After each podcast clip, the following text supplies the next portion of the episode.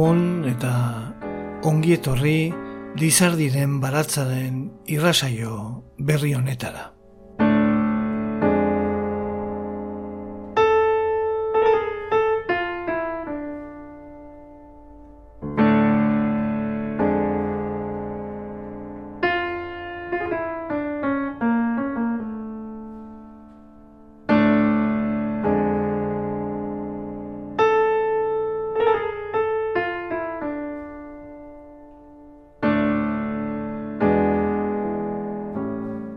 Noizean behin etenaldi bat egin behar da.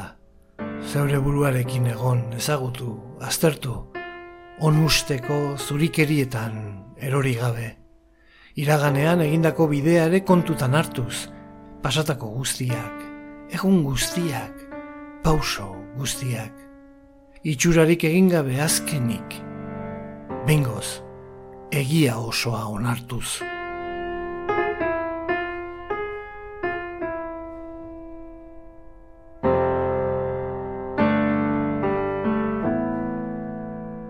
Mario Benedetti, beste den poemak liburutik euskarara ekarria.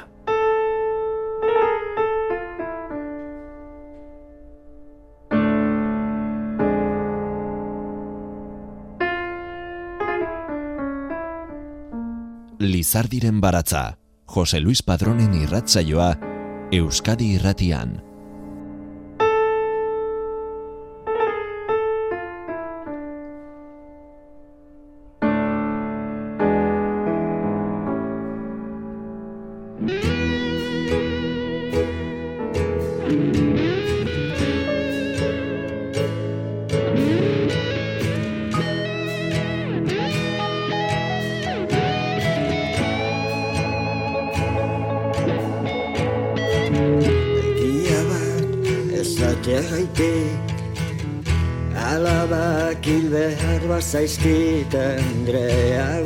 Gortzatu behar badidate Etxea lurrarekin berdindu behar bazai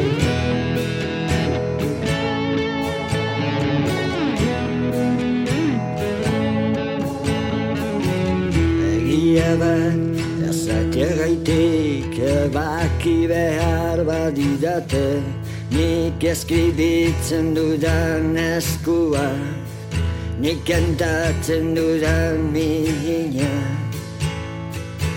Egia bat ezatea gaitik nire izena. Kenduko badute Euskal literaturaren urrezko ordietatik Inoiz inola, inunen naiz izilduko Inoiz inola, inunen naiz izilduko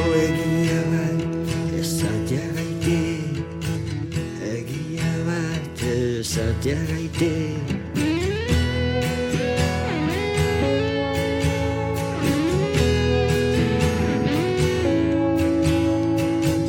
Egia bat esatea gaite.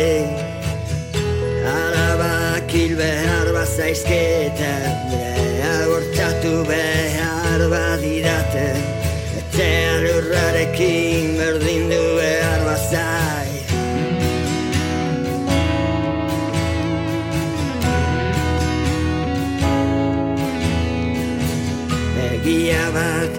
Ezatea gaitek baki behar bat idate Nik askribetzen dudan eskua Nik kantatzen dudan mina Egia bat ezatea gaitek nira izena Kenduko badute Euskal literaturaren urrezko ordietatik Inoiz inola, inunen naiz ezilduko Inoiz inola, inunen naiz ezilduko Inoiz inola, inun Inoiz inola, inun Egia bat ezatea gaite Egia bat ezatea gaite Egia bat ezatea gaite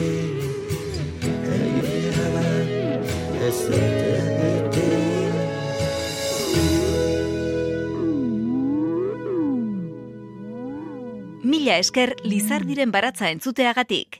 Irratsaio guztiak dituzu entzungai EITB naieran atarian.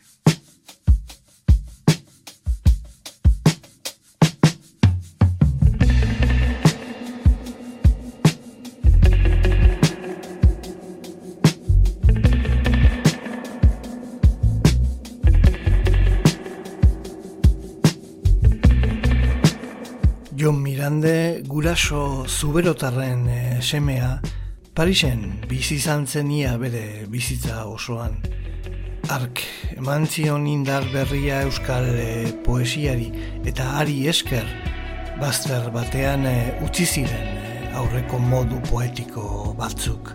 Garai kontradiktorioan bizitzea egokitu zitzaion alde batetik oso berandu baitzen eta bestetik oso goiz eta kontradizio horrek eragin zuenaren baitan eh, nolabaiteko mingostasun eta samina. Eta hori gainetik kentzeko ez zuen beste erremediorik izan ez bazen e, erasotzea. Aldiro satirikoki baina ia beti ironia ia desesperatu batez.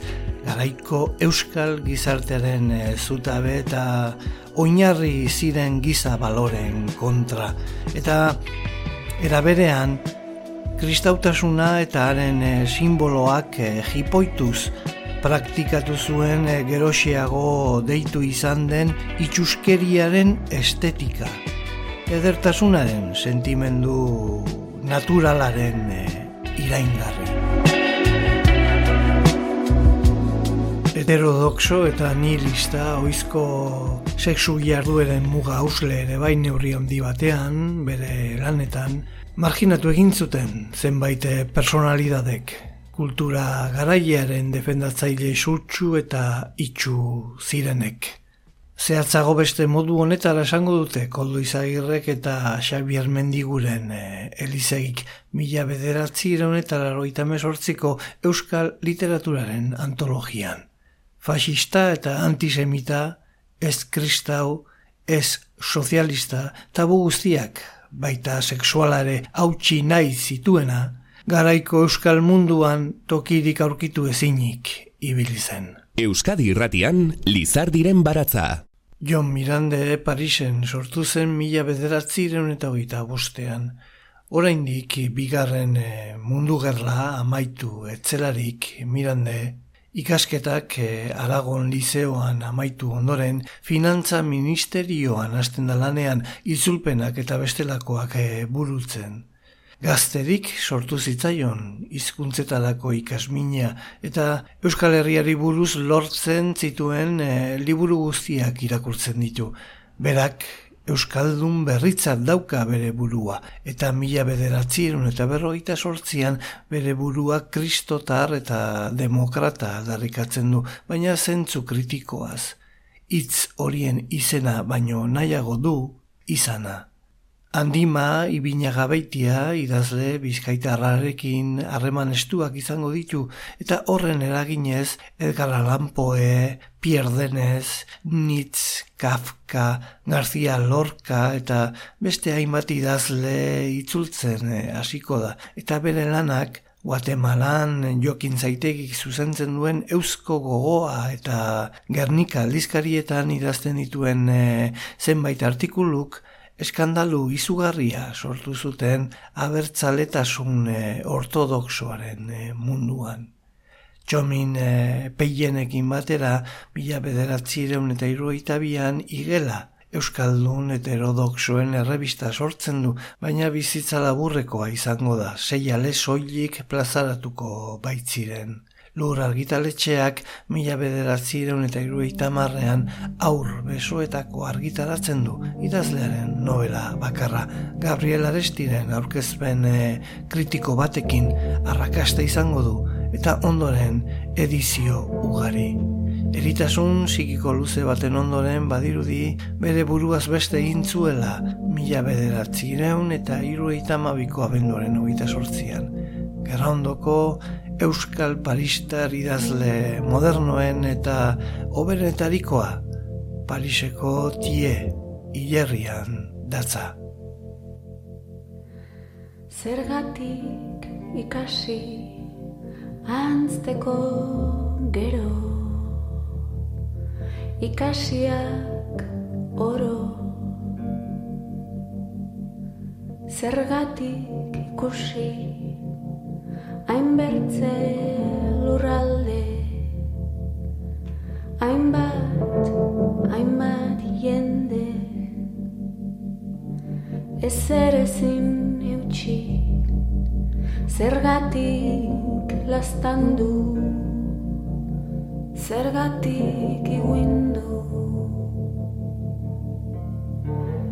bihar edo etzi ninon naiz izango.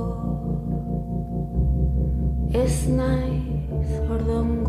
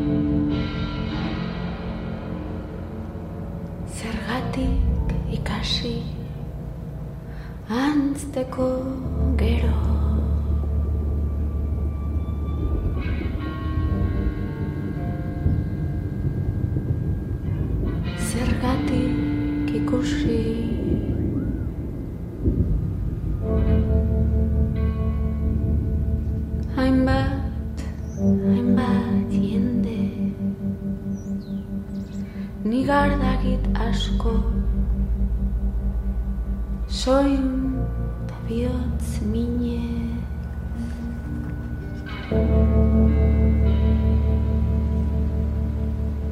Zergatik zertako Poeren eta Bodelerren tradizio estetikoaren jarraitzaile izanik, Jo Mirandek lehenaren gandik jaso zuen melankolikoen eh, amesterirako joera. Poetak uraren figura simbolikoaren bidez eh, gauzatzen eh, duena. Poeren gandik jasotako eraginarekin batera beharrezko zaigu aipatzea nitzeren e, irakurketetatik hartutako patos eroikoa eta mendebaleko dekadentziari buruz Spenglerrek eh, teorizatu zuena. Nitzeren gandik barne muinetara sartu zitzaion ark berak bizitzari buruz eta gizonari buruz egiten duen e, baiestapen ia organikoa eredu hauei jarraikiz konbentzitu egingo da ezen gizarteak kondenatu eta lurperatu dituen energiaien iraulketa bortitzaren poderioz ez bada ezin daitekela biziari bere benetako zentzua eman ahal izango. Horrexegatik hain zuzen deituko die ifar mitologiako jainko jenkosei eta erabiliko ditu bere lanean simbolo paganoak. Esate baterako akelarre, sorginak, astroak iresten dituzten otxoak, beleak, botan jainko gerlarien osteen lagunak, odin eskandinaviarren biak, bata espirituaren simbolo bestea memoriarena. Ahaztu gabe noski bilonen eta poeren beleak. Espiritu eroiko honen paisaia, altzate personaia barojiarraren antzekoa, biziri baitago kristabo aurreko balada eta leyendatan. Baina aurki ere daiteke Grezia presokratikoan nitzek hainbeste maite izan zuena, eta miranderen poema onenetako batean jasotzen dena. Niligitur mors est izenekoan, eta horrez dago, esperantzarentzako inongo zirrikiturik. Nabaria da, jainko metafisikoaren ezak utzitako itzala, eta ondoren denarekiko kontzientzia ezaren osotasunean desegiten da. Bizia gainditu behar da, baina ez beste bat izanik. Inor ez izanik baizik. Mundu soil izatearen mina.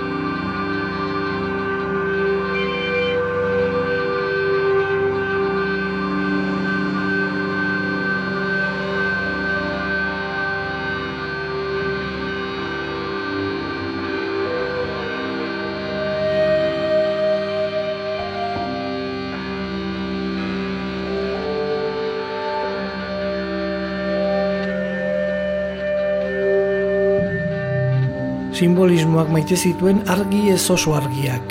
Hain zuzen ere une horietan, ikuskizuna berezitu egiten baitzen eta une aproposak zirela argi ilunaren eh, bidez beste munduko joera agertzeko horrela.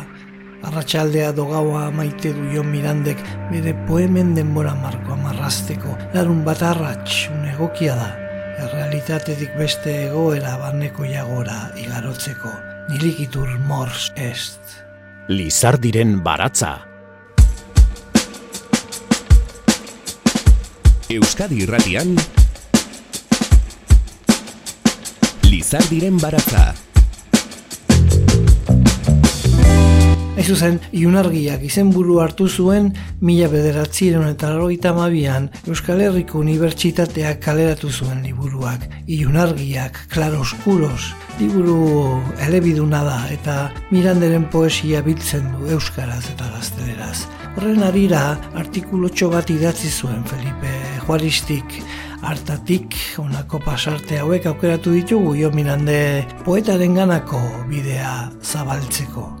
Zaila da esatea Jon Miranderi buruz, orain arte ez esandako aitortzen du Felipe Juaristik eh, artikulu hasieran ni baino jende kualifikatuagoa aritu izan baitaren lan aztertzen, batzutan disekzioa egiten bestetan impresionismo handikiz askotan, haren bizitzari buruzko erlatibismo lesferrezko orniturik.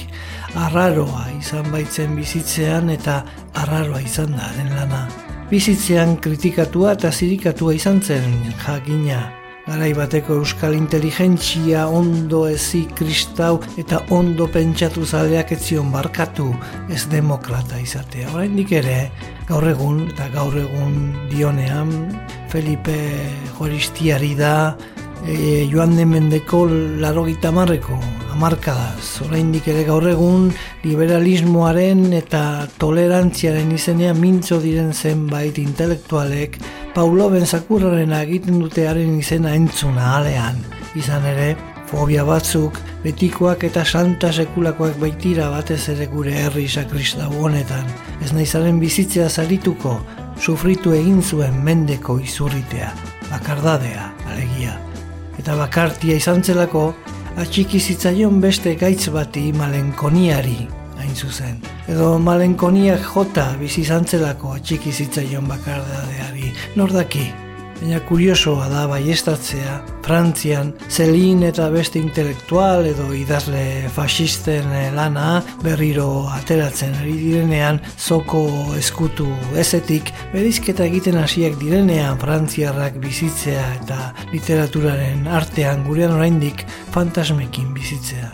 Mirande, malditotzat jotzea, Nire iritzia da, baina uste dut ezin dela mirande ulertu garaiko frantziar kultura ulertu gabe. Edo eta gauzak urrunago eraman ez gero, garaiko mendebalear kultura entenditzen saiatu gabe. Gero bai, hil zenez geroztik esan zuten herriaren ahotsa diren eta duten jakintxu zein kritikari zein pentsalariek poeta izan zela eta ez nola nahikoa. Hildakoek ez baitu trabarik egiten eta gia da batez ere poeta izan baitzen. Eta orain datorren galdera da garantzia duen azpimarratzen du. Felipe Juaristik, zer aporta dieza joke miranderen poesia gaur egungo kulturari. Zaila gaitezen erantzuten. Badu zer ikusirik joan zen mende amaieran eta gure mende aseraino iraun zuen mugimendu batekin, erromantizismoarekin. Baina miranderen erromantizismoa berantiarra izan zen oso. Gurean mugimendu guztiak berandua goxekoak izan baitira, beti harrapatu izan dugu olatua erreflujoan, bueltan zetorrenean, ai euskaldunok, ai gure gizartea. Miranderen aberastasuna dena dela bere ezagutzak argitzen du. Literatura unibertsala menderatzen zuen. Haren poemak oiartzunez beteta daude Epikuro, Lucrezio, Catulo, Erdiaroko baladak, Keltiar tradizioa, Langedokeko kantutegia eta batez ere Poe, Baudelaire besteak beste.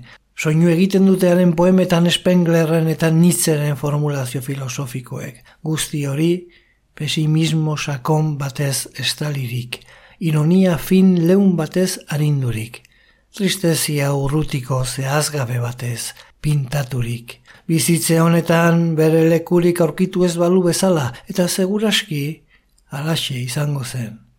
Eduardo Gilbera gaipatu dugun edizio horretako sarrera antzeko zerbait dio, hemengoa etzela amestu zuela ark berak ere, Beranduago Joseba Sarriuna indiak Miranderen jarraitzailea, hau ere, bizi izan zuen modura.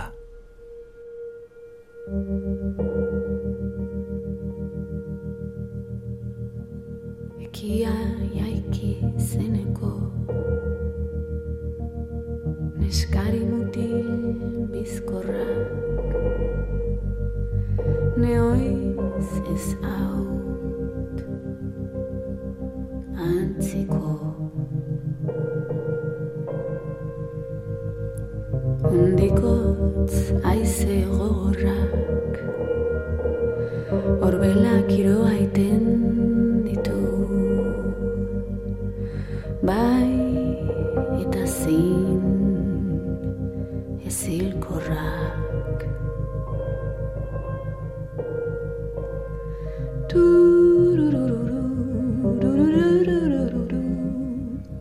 Zenean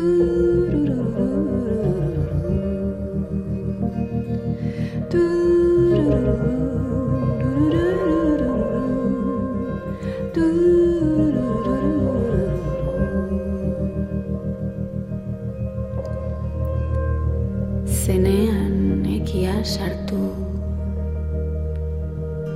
Bertze batekin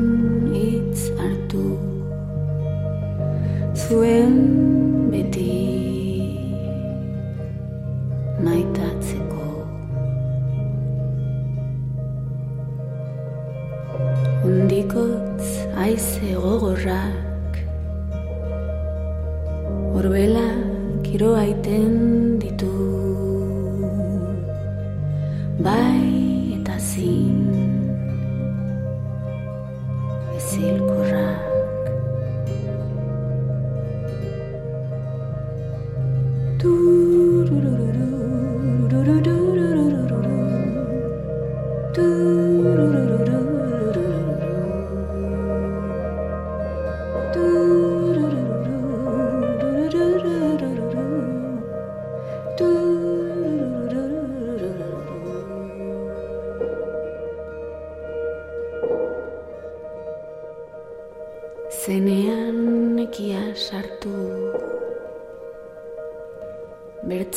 Bertze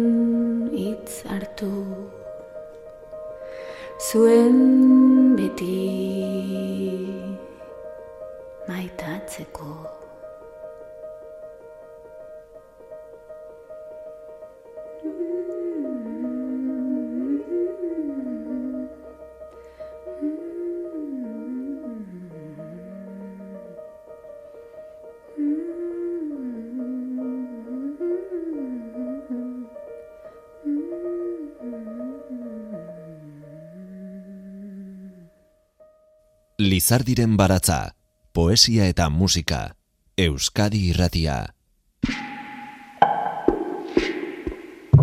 Gure gerraondoko poetarik finen eta oberentsuenetarikoa da Jon Mirande. Patri urkizu. Bi gauza dakizkigu Jon Mirandetaz, batetik pentsamenduz, hori ala deitzen ahal bada, biziki hurbil zela nazien ideologiatik eta bestetik egun guztiak funtzionario gisa igatu zituela. Honek arduradun zein maila apaleko chef de serviz zerbitzu buru delakoekiko jende esklabutza zerbait dakarrelarik. Itxaro borda.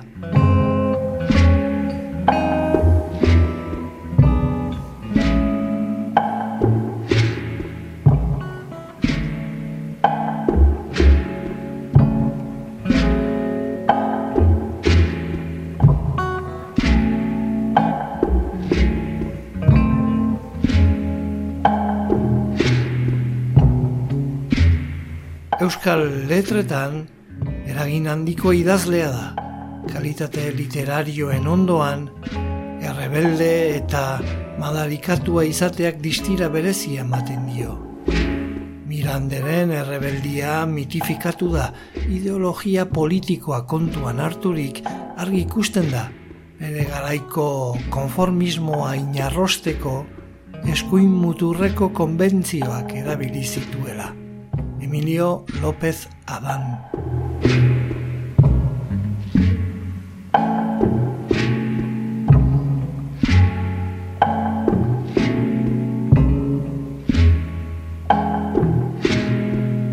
Nork hitz egiten duen Miranderi buruz azpimarratuko du euskal literaturari egin dio ekarpena edo haren ideologiaren edo haren idazlanen edukia. Beraz, poliedrikoa da eta guztiz interesgarria. Edorta Jimenez.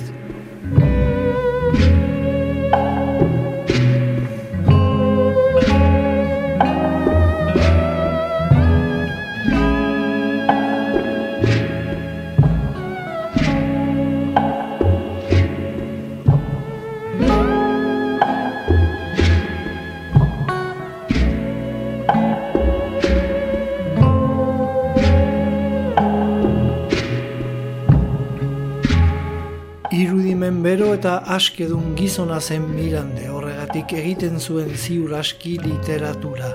Horregatik asmatzen zituen magia dun mundu bitxi eta partak. Maitasun oiezkoak, pagan festa loriosoak, biraurik fin eta bortitzenak. Xavier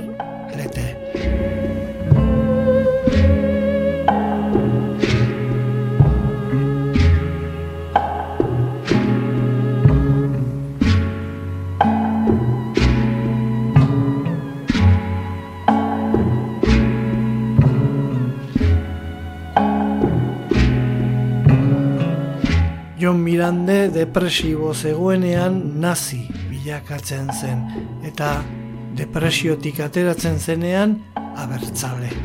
Gure artean abertzalea zen baina bestela nazia. Mirande naziaren lagunak ginen handima ibinaga beitia nazionalista, Jon Etxaide kristaua, Gabriel Aresti ez eskubikoa eta ni neu. Txomin Peien.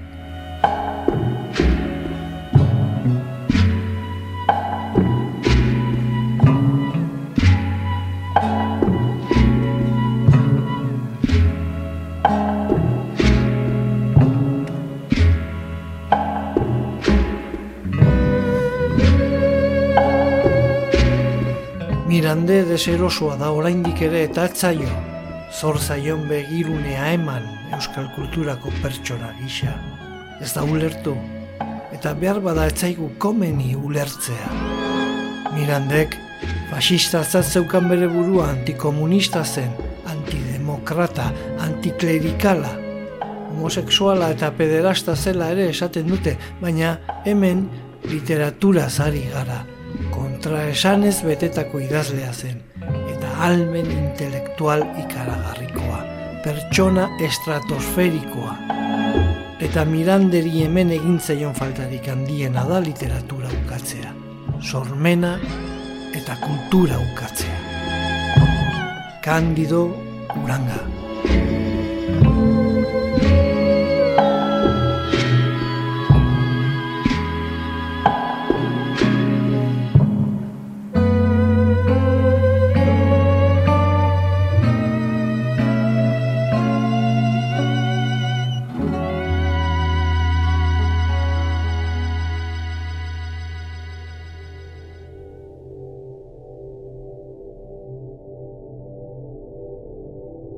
Euskadi Irratian.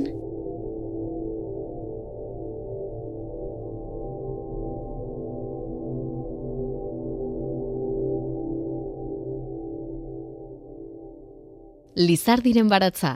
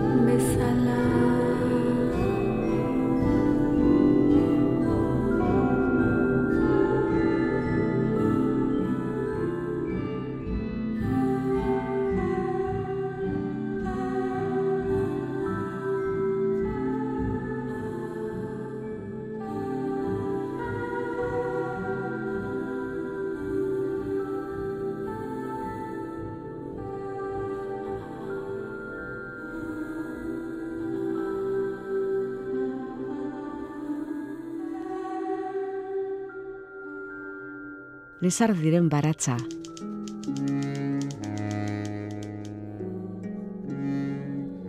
arazoa da ze deliberatu behar da. Memorian atxiki poeta handi bat, edo nazien aldeko gizon bat. Harrua zen, de Mirande. Hartu nunean ez duen ikusi olakorik ezer. Ba, Miranden itzazen ba gauza kosmopolita bat, ez? E, egia da, ez dela berdin irakurtzen teksto pedofilo bat e, orain eta duela berrogoi urte. Berak nahi zuen, ba, munduko barbaridade guztiak esan alizatea euskaraz ere.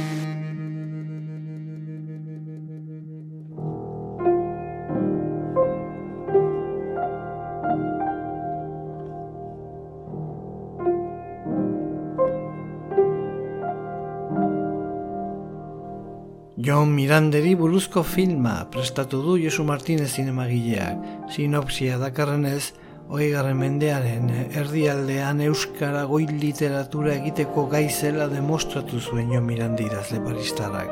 Denek aitortzen diote bere garrantzia, baina gaita bua da oraindik ari buruz esan da, haren gaineko berri bakoitzak kontrako iritziak arrotzen ditu ez dakigu zer egin berarekin. Hala, Tentazioa eta gaztibeltza filmak ekoiztetxeek babestutako proiektuan Miranderi emango dio Martinez ekitza.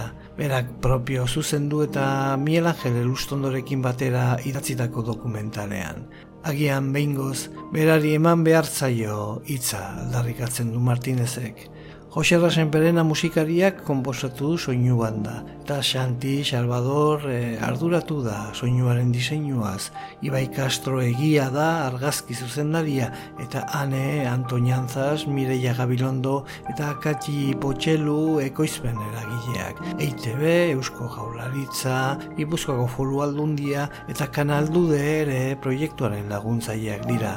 Mirande, film bat egiteko zirriborroa dokumentalaren trailerra ikusgai jarri dute eta aurkeztuko da Donostia zinemaldian, zinemira saiean. Gainera, elkarrizketa egin diote Josu Martinezi Euskadi irratiko arratxean saioan nahieran atarian orduzue dokumentalaren zuzendari argibideak ematen berriro bueltan eh, entzuteko. Mirande, film bat egiteko zerriborroa dokumentala biatzeko, Josu Martinezek berak nor da jo Mirande galdetzen dio bere buruari. Peio Berterretxe komedianteak gorpuzten du mirande, zuzendariarekin alegiazko elkarrizketan, baina idazleak bere gutunetan idatzitako esaldiak hitzez hitz hartuz. Esan bezala, Mirande film bat egiteko zirriborroa dokumentalaren trailerra ikusgai da, Hortik ekarri ditugu hautxe horiek jo Mirande ezagutu zutenenak eta bere estiloaren almen eh, literarioa miresten eh, dutenenak. Joseba Sarriona indiaren adibidez Mirandek aintzin bat eta ondoren bat markatzen ditu. Itxaro gordak aitortu du berak gibelera egin duela. Behar badaz genuen ikusi garai hartan orain ikusteko aukera duguna. Nazismoa, pederastia, emakumenganako mespertsua, errebelazioa gure itxutasunaren mailan dago. Hala eta guztiz ere, gure literaturan irauten du.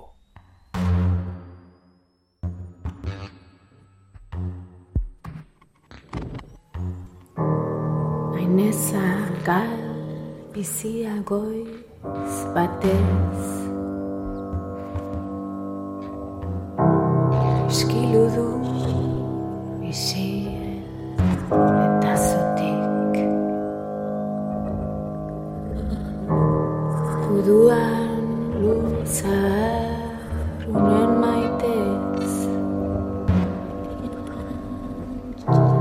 Mendietan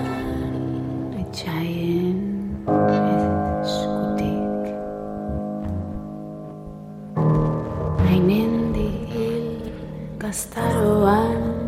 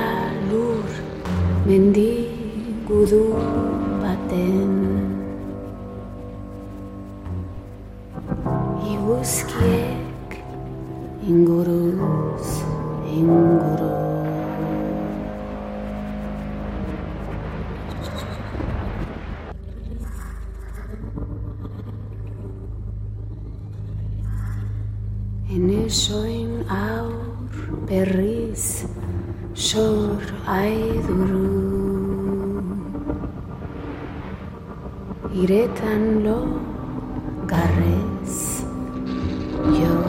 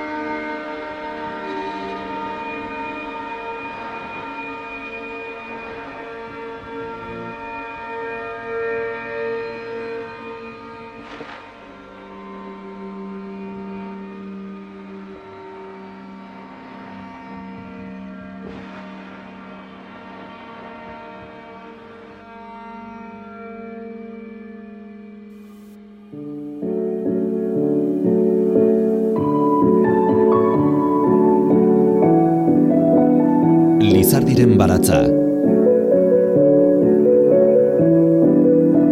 Euskadi irratian. Elena Setienek, Xavier Arkiziak eta Grande Deistaldeak disko argitaratu zuten 2008an. Elkarrekin grabatu zituzten Mirande izeneko lana osatzen duten eh, kantuak. Jo Mirande idazlearen bohemetatik abiatuta sei kantuko diskoa osatu zuten. Igelak, zergatik, maitarzun, erbati, eresi eta jauregi hotzean. Miranderen hitzek sortzen duten e, deserosotasuna haien baitan bizitzeko. Mirande bezalako idazle polemiko baten lana aukeratu izanaren atzean arrazoi ugari egon daitezke baina erkiziak uste du esperimentatzeko grina dagoela abia puntuan. Obra literario komplexu bat hiru elementu oso ezberdinetako musika proiektu batean txertatzeko eta leku komun batera iristeko proiektu hau ate bata, abia puntu bat, Elena Setienek, Xavier Erkiziak eta Grande de Istaldeak sortu duten mundu paralelo horren e, barnean. Haien diskoaren e, atmosfera ukiezin eta euskorrean, eraiki dugu gaurko gure irrasaioa. Elena Setien abeslari eta kompositorea, Grande Days post-rock taldea eta Xavier Erkizia soinu ekoizlea elkartu dira. Jon Mirande idazlearen poemak musikatu eta Mirande izeneko vinilo argitaratzeko. Sei kantuko diskoa da eta agur esan baino lehen Mirande diskoko azken antzungo dugu. Jauregi, otzean.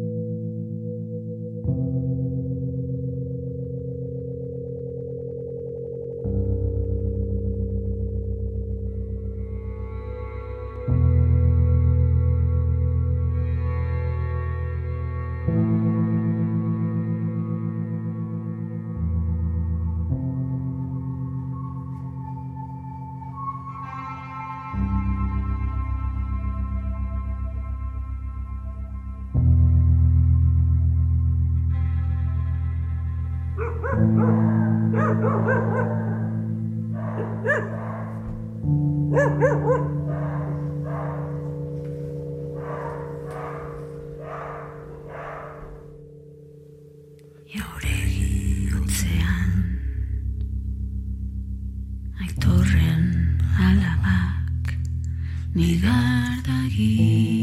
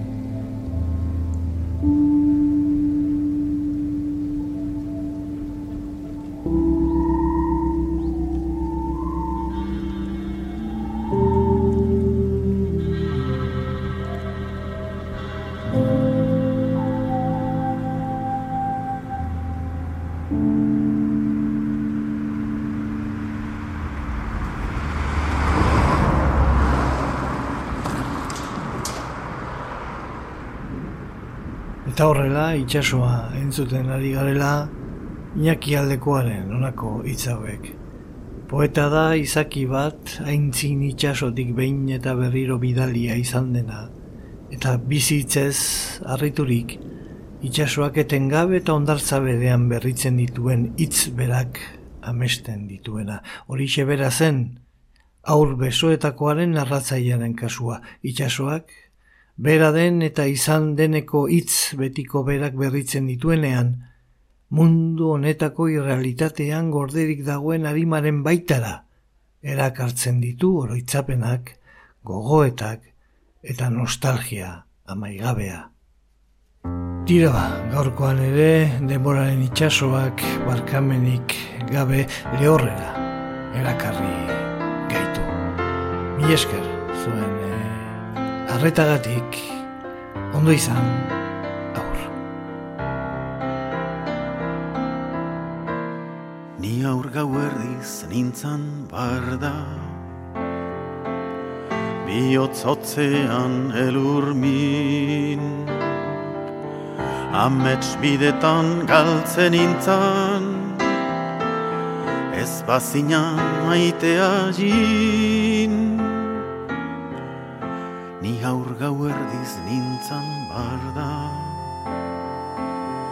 Bihotz hotzean elurmin Amets bidetan galtzen intzan Ez bazinan maitea jin Ez bazinan harima zeldu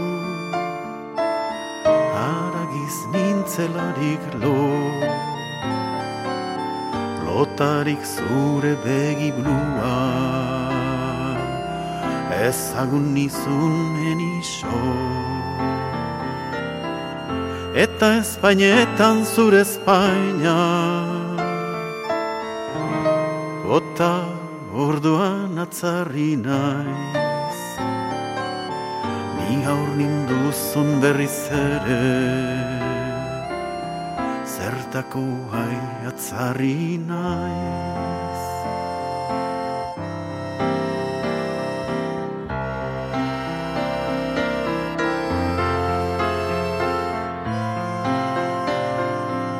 Lizardiren baratza Euskadi irratian. Jose Luis Padrón. Ni aur gau erdiz nintzan barda Bihotzotzean elurmin Amets bidetan galtzen nintzan Ez bazinan maitea jin Ni aur gau erdiz nintzan barda Bihotzotzean elurmin Amets bidetan galtzen nintzan Ez bazinan maitea jin Ez bazinan harima zeldu. Aragiz nintzelarik lo. Lotarik zure begi blua. Ezagun nizun eniso Eta Espainetan zure Espainia Ota orduan atzarri naiz. Ni aur ninduzun berriz ere. Zertako hai atzarri naiz